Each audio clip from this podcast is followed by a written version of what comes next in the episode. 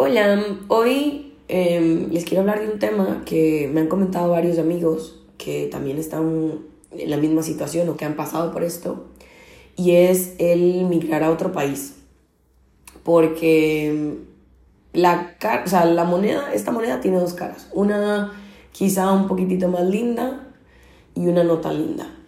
Yo para los que no me conocen soy originalmente de Costa Rica, llevo ocho años viviendo en Barcelona yo tomé la decisión de cursar un máster hace ocho años y me quedé. El por qué decidí quedarme es, uff, es larga la historia y quizá me dé para otro podcast, así que ya se los contaré eventualmente. Pero cuando tomas la decisión de quedarte, tomas como muchas mini decisiones también. Dejas tu familia, tu trabajo, tus amigos, tu casa, dejas como esa zona de confort, ¿no? En mi experiencia, honestamente, es una de las mejores decisiones que he tomado en mi vida porque me ha hecho crecer mucho como persona. He conocido gente increíble que me aportan muchísimo, muchísimo, muchísimo. Y me ha hecho reinventarme muchas veces.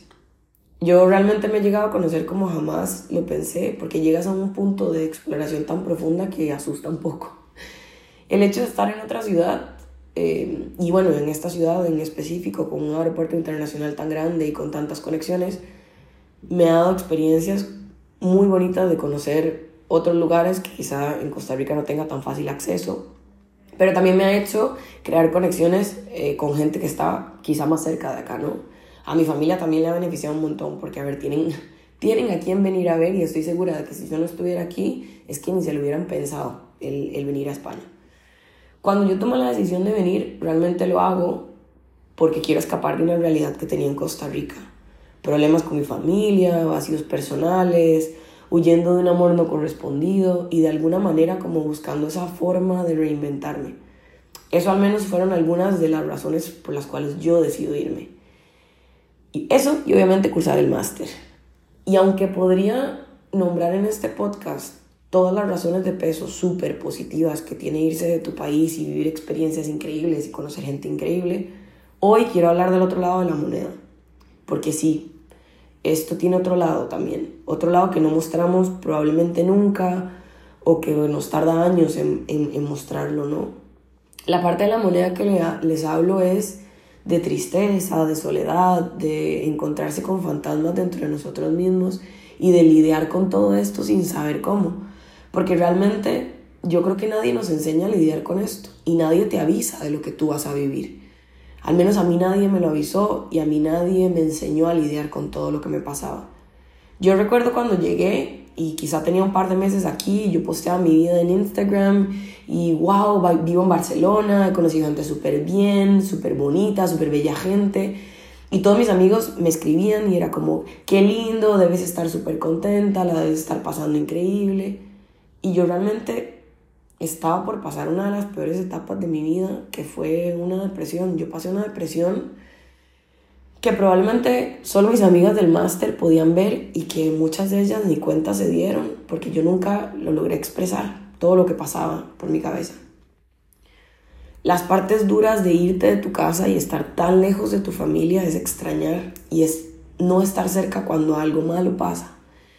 Mis dos abuelas murieron y yo no llegué al entierro y aunque yo ya había vivido sus mejores momentos cuando estaban bien, yo les juro que quería como teletransportarme solamente para darle un abrazo a mi papá y a mi mamá. Porque claro, es lo que hubiese hecho si yo hubiese estado allá. El estar lejos duele muchísimo y no es fácil. Y tiene un trabajo muy fuerte. Y yo agradezco muchísimo la tecnología porque nos ha hecho más cercanos. Porque claro, yo, yo recuerdo con mi padre quizá nuestra comunicación no era como es ahora y gracias a la tecnología es que hablamos muchísimas cosas porque él se expresa mejor escribiendo, entonces le va súper bien el WhatsApp. Pero yo me acuerdo que hace unos años, cuando él me llamó y me dijo que le había salido positivo el cáncer, yo literalmente me quería morir de no poder estar ahí. Y solo el hecho de pensar que si algo le pasaba, yo no lo volvería a ver por estar tan lejos, me hacía querer morirme. Yo no me arrepiento de haberme ido. Lo haría una y otra vez por todo lo que me ha enseñado y por todo lo que he vivido.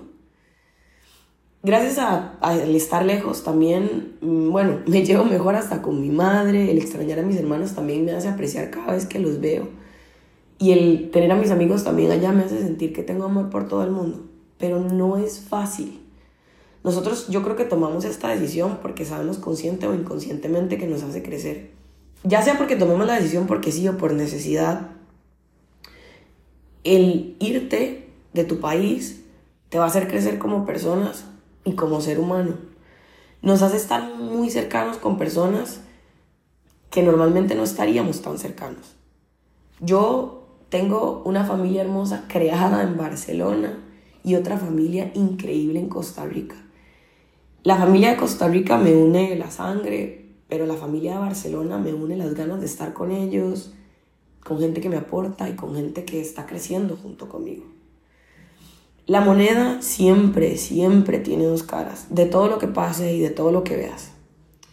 Así que la próxima vez que vean una foto de su amiga que se ha ido lejos o de su amigo que se ha ido lejos, pregunten cómo está en lugar de asumir que está súper bien y que está de puta madre. Recuérdenle que, que la quieren o que lo quieren y que están ahí para lo que ella o él necesiten. Porque probablemente aunque veas una foto que haya subido un story y la veas súper contenta y hermosa y rodeada de gente increíble, también va a tener otros momentos en donde llore sola en su habitación deseando que le des un abrazo y quizá no tenga la fortaleza para compartirlo. Yo espero que este podcast eh, sea una de las razones por las que una a esas personas que hemos tomado la decisión de crecer solos en una ciudad lejos de casa. Para todos eh, que lo escuchan, que lo han hecho en algún momento o que están pensando en hacerlo, no olviden de estar orgullosos de tomar esa decisión y de, y de que también está bien expresar y dar a conocer esta otra parte de la moneda que no brilla tanto porque no eres la única persona que se siente de esa forma. Esto es todo por hoy. Espero que les haya gustado muchísimo. Eh, si eres una de esas personas que está pensando en, irse de casa lejos o si eres una persona que ya lo ha hecho y quieres hablar con alguien que lo haya vivido, eh, estoy súper abierta y me encantaría escucharles. Así que espero ayudar a muchísima gente ahí afuera. Con esto les deseo un hermoso día. Un besito a todos.